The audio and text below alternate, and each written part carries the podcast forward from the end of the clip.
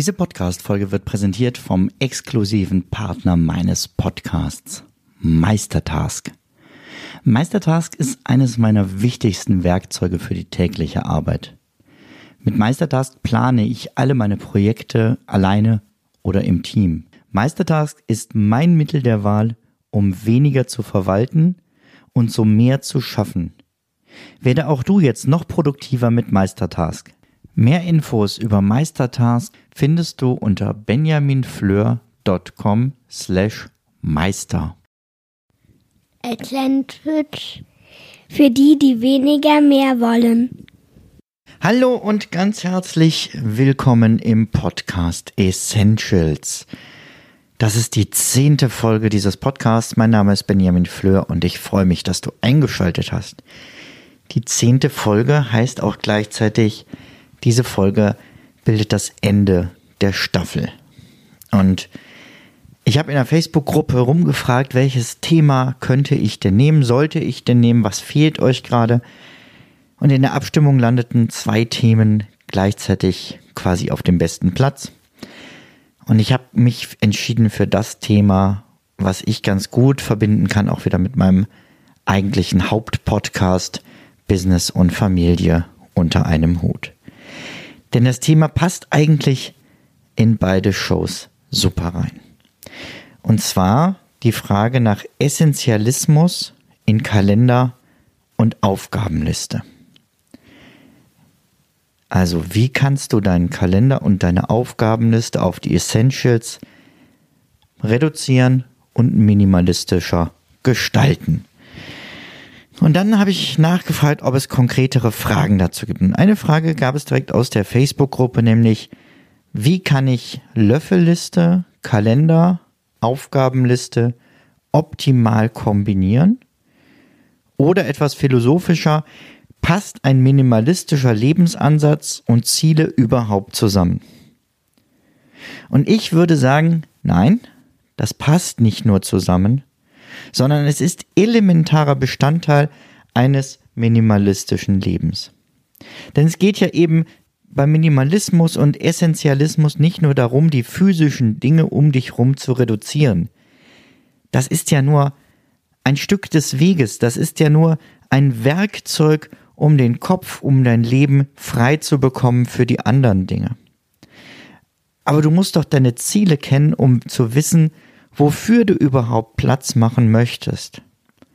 Und das gilt natürlich gerade jetzt ganz konkret für Kalender und Aufgabenliste.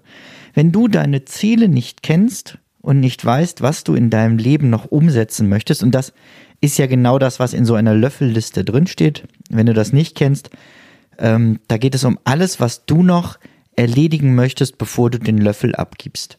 Also quasi um deine Lebensträume und dich nicht nur so ab und zu mal dran zu denken, sondern die wirklich konkret in eine Liste zu schreiben, immer wieder reinzugucken und sich zu überlegen, was möchte ich als nächstes davon in meinem Leben wirklich umsetzen. Im Idealfall stehen 100 Dinge auf dieser Liste immer drauf, die du noch vorhast.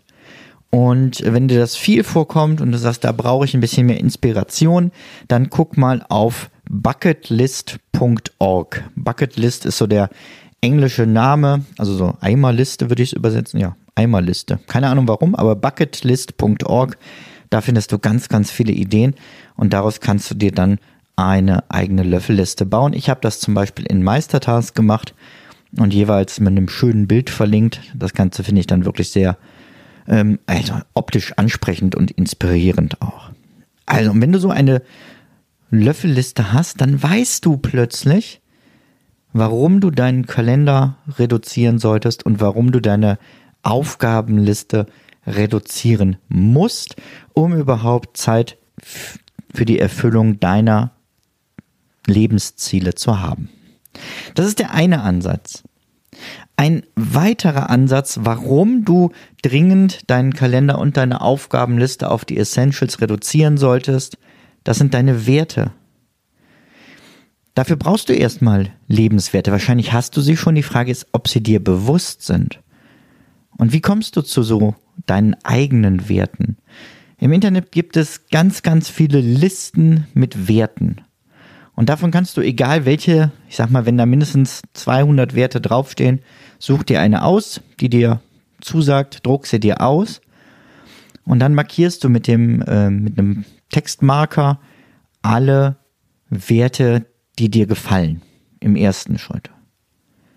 Und dann streichst du runter, bis du nur noch 20 hast. Dann streichst du von denen runter, bis du die wichtigsten 10 hast. Und aus denen markierst du dir deine allerwichtigsten drei Werte. Und die solltest du dir auch anschaulich irgendwo in der Wohnung hinhängen oder ich habe es in meinem Bullet Journal mit drinne, damit du immer deine Werte griffbereit hast und regelmäßig darüber stolperst, also dass du sie regelmäßig siehst. Denn von diesen Werten hängt ja ab, was du für Aufgaben in deiner Aufgabenliste drin lässt. Und von diesen Werten hängt auch ab, welche Termine du in deinen Kalender reinlässt, beziehungsweise welche anderen du auch rausschmeißen musst. Denn du kannst dich dann, wenn deine Werte dir einmal klar sind, bei jeder Aufgabe und bei jedem Termin fragen, entspricht das meinen Werten? Konkretes Beispiel. Mein absoluter Hauptwert ist die Familie. Und das sortiert meine Prioritäten natürlich ganz deutlich. Das heißt im Umkehrschluss, dass ich Termine mit Freunden, Termine mit entfernten Bekannten, ähm, Termine von irgendwelchen Hobbys oder so entsprechend reduzieren muss, um Zeit für die Familie zu haben. Und so hat jeder Wert entsprechende Auswirkungen. Wenn ein großer Wert von dir Gesundheit ist, dann brauchst du Zeit, um vernünftig zu kochen, gesund einzukaufen, ähm, dich sportlich zu betätigen. Und diese Zeit, die fällt nicht einfach vom Himmel, sondern die wirst du von anderen Dingen abknüpfen müssen. Wenn du Zeit für einen Wert steigern möchtest, musst du diese Zeit ja irgendwo anders hernehmen. Und dafür ist es super, deine eigenen Werte zu kennen und zu gucken, wo legst du den Schwerpunkt und was muss dafür entsprechend auch rausfallen. Ganz konkret und einfach, jetzt, ich bin gerade irritiert, weil mein Mikrofon plötzlich nass ist und ich mich frage, warum, aber es scheint nur irgendwie Wasser zu sein und kein Blut. Das ist doch schon mal sehr beruhigend. Okay, also zurück zum Thema. Ähm, was mir hilft, meine Aufgabenliste und meinen Kalender auszusortieren, ist mein derzeitiges Jahresmotto. Jedes Jahr hat bei mir ein Thema und dieses Jahr ist das Thema Pareto, also das 80-20-Prinzip. Ganz kurz erklärt, äh, ausführlicher findest du das überall im Netz erklärt, auch auf meiner Webseite benjaminfleur.com. Kurz erklärt, ähm, ein Mathematiker hat es wohl entdeckt und hat festgestellt, dass 20% seiner Büsche im Garten 80% der Früchte tragen. Ähm, in Firmen ist es dann wohl so, dass 20% der Kunden machen 80% des Umsatzes, 20% der Produkte 80% des Incomes. Und so ist es eben auch im Privaten, dass 20% der Zeit, die du in etwas investierst, bringen 80 Prozent Nutzen. Was heißt das jetzt für Aufgabenliste und Kalender? Na, das heißt, dass ich einmal am Anfang jedes Monats mir sowohl meinen Kalender vornehme für den nächsten Monat, wie auch alle Aufgaben, die ich für den nächsten Monat geplant habe. Und ich reduziere sie ganz drastisch. Nämlich auf die 20 Prozent, die wirklich wichtig sind. Fangen wir an mit dem Kalender. Kalender gibt es in zwei Kategorien meistens, nämlich privat und beruflich. Im Privaten frage ich mich bei jedem Termin, will ich dahin? Möchte ich das weiter oder ist es nur so ein Verpflichtungsgefühl? Weil ich irgendwann Mitglied in diesem Verein geworden bin, gehe ich zu den Versammlungen, gehe ich zu irgendwelchen Trainings und so weiter.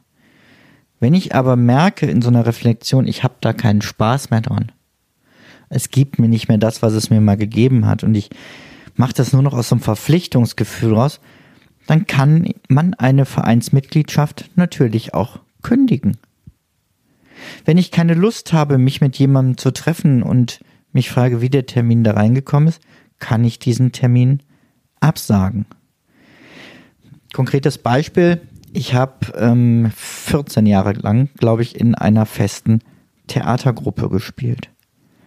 Das ging die letzten Jahre aus verschiedenen Gründen nicht. Ein Grund davon war, dass meine Familie, die damals entstanden ist und äh, gewachsen ist, also konkret, dass ich Kinder bekommen habe, beziehungsweise meine Frau natürlich die Kinder bekommen hat. Das war komisch formuliert, ne? Also, dadurch, dass ich Vater geworden bin, musste ich meine Zeit anders aufteilen, weil eben der Wert Familie für mich oben steht. Und damit habe ich diese Theatergruppe zwar nicht dauerhaft verlassen, aber pausiert und gesagt, ich bin jetzt erstmal raus, bis ich was anderes sage. Das war nicht leicht. Das sind schwere Entscheidungen, weil ich da drin sehr aufgegangen bin und große Freude daran habe, auf der Bühne zu stehen und gerade ähm, humorvolle Stücke zu spielen und auch diese Gruppe total toll finde. Aber toller finde ich es halt Zeit für meine Familie zu haben. Und ähm, so habe ich entsprechend meiner Werte gesagt, ich bin erstmal raus. Und das mache ich bei so großen Sachen, sowieso am Anfang eines Jahres oder so, dass ich mir das überlege, aber eben auch jeden Monat für jeden Termin nochmal gucke, passt der gerade in mein Werte- und Zeitkontingent. Genauso aber auch im Arbeitskalender.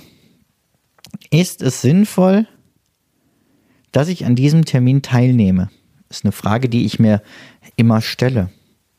Also bringt meine Anwesenheit etwas für diesen Termin, für das Ziel dieser Sitzung und so weiter. Ich frage mich aber auch, gibt es effizientere Wege als ein Meeting? Gerade jetzt in Corona-Zeiten haben viele nochmal verstanden, dass ein Videocall ganz viele Treffen ersetzen kann und man sich die Fahrzeiten sparen kann.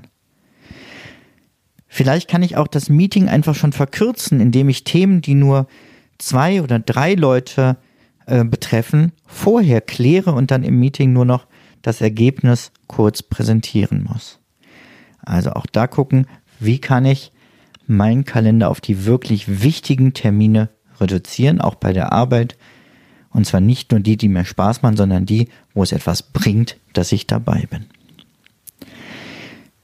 Als zweiten Schritt gucke ich jeden Monat nach diesem 80-20-Prinzip meine Aufgabenliste durch. Und ich lasse nur 20% der Aufgaben für den nächsten Monat drin. Das ist hart, weil ich eigentlich nur die Sachen aufschreibe, die mir wirklich wichtig sind. Und trotzdem merke ich, dass dieses Sortieren extrem hilft. Ich sortiere nicht die Gesamtmenge runter, sondern pro Kategorie. Also meine Aufgabenliste ist aufgeteilt in drei Kategorien: Beruf, Privat, äh, Podcast, Blog. Und dann gucke ich mir jede dieser Kategorien an, wie viele Themen, wie viele Aufgaben da für den nächsten Monat drinstehen und reduziere sie auf die wichtigsten 20 Prozent. Das heißt nicht, dass ich alles andere überhaupt nicht mache. Über manches werde ich auch später nochmal stolpern und mir für später mal aufschreiben müssen. Entschuldigung.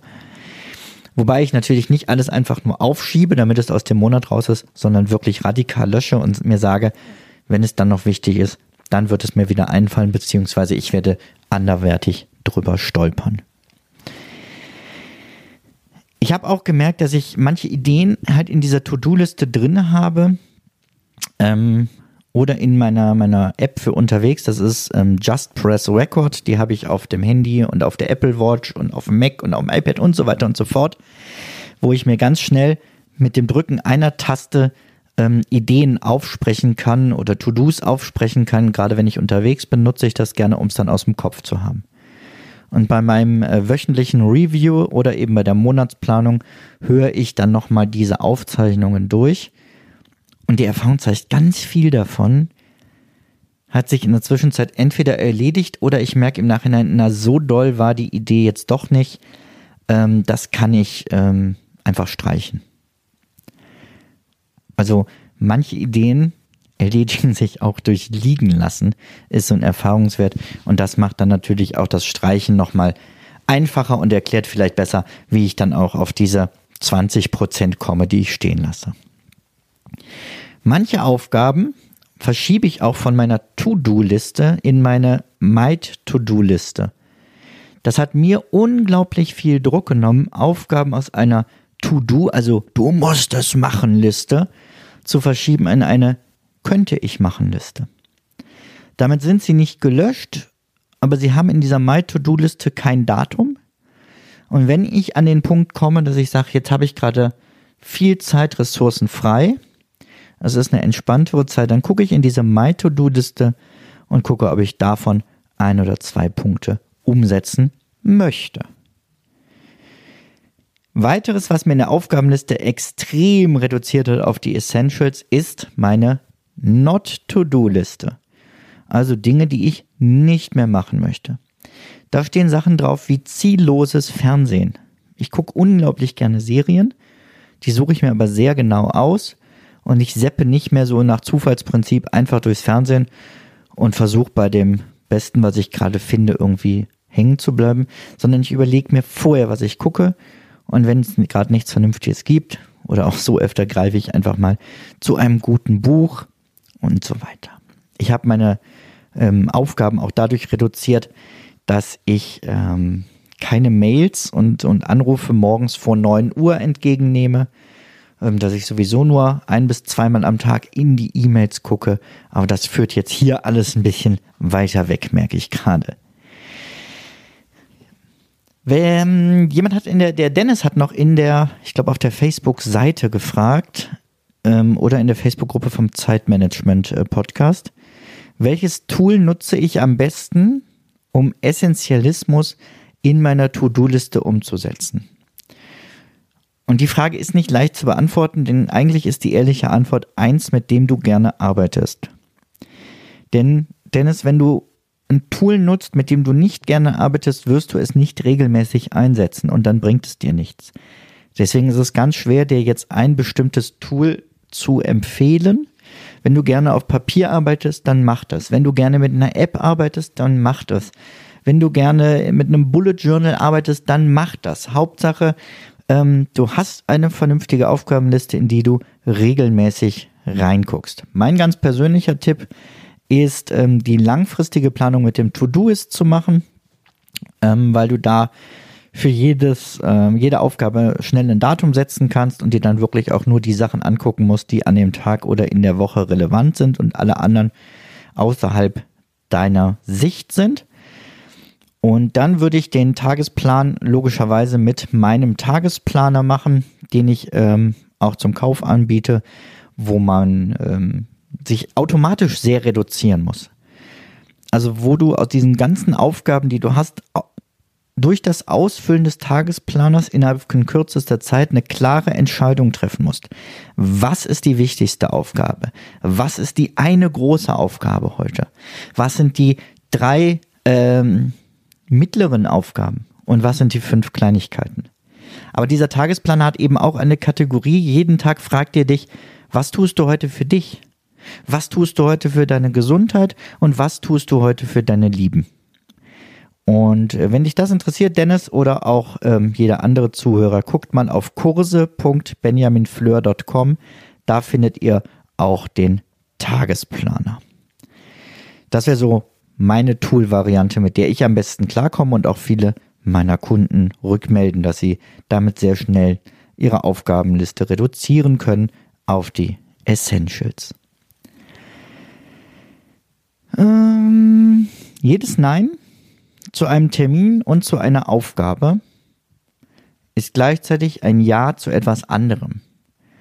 Das ist ganz wichtig, dir bewusst zu machen, es geht nicht darum, als Selbstzweck einfach nur Aufgaben und To-Do-Liste klein zu machen, sondern es geht darum, dadurch Zeit zu gewinnen für das, was dir wirklich wichtig ist. Zeit zu gewinnen für die Ziele auf deiner Löffelliste, also das, was du in deinem Leben unbedingt umsetzen möchtest. Und Zeit zu gewinnen für das Leben deiner eigentlichen Werte. Und somit ist jedes Nein zu einem Termin oder zu einer Aufgabe ein Ja zu dir selbst. Der Minimalismus in Kalender und Aufgabenliste ist ein Ja zu dir und zu dem, was dir wirklich wichtig ist. Oh, jetzt werde ich gerade ein bisschen sentimental, denn das hier, ich hatte es angekündigt, ist die letzte Folge der Staffel. Vielleicht gibt es demnächst noch eine Bonusfolge, also lass sie bitte mal in deinem Player. Vielleicht gibt es auch irgendwann eine zweite Staffel, da möchte ich mich aber jetzt noch nicht festlegen. Wenn du aber weiter regelmäßig von mir im Podcast hören möchtest, also in deinem Podcast-Player mich finden möchtest und dich für die Themen Zeit und Selbstmanagement interessierst, dann solltest du jetzt spätestens auch meine zweite Show abonnieren, nämlich Business und Familie unter einem Hut.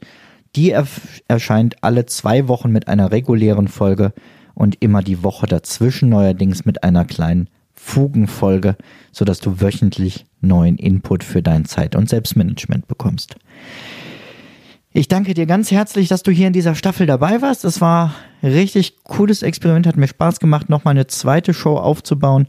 Und wer weiß, was da alles noch kommt. Meine Ideen sind noch lange nicht am Ende. Ich wünsche dir alles, alles Gute. Freue mich auf demnächst in dem regulären Podcast, dich dann wieder in deinem Kopf, in deinem Ohr besuchen zu dürfen. Mach's gut. Bis dahin. Ciao, ciao. Dein Benjamin.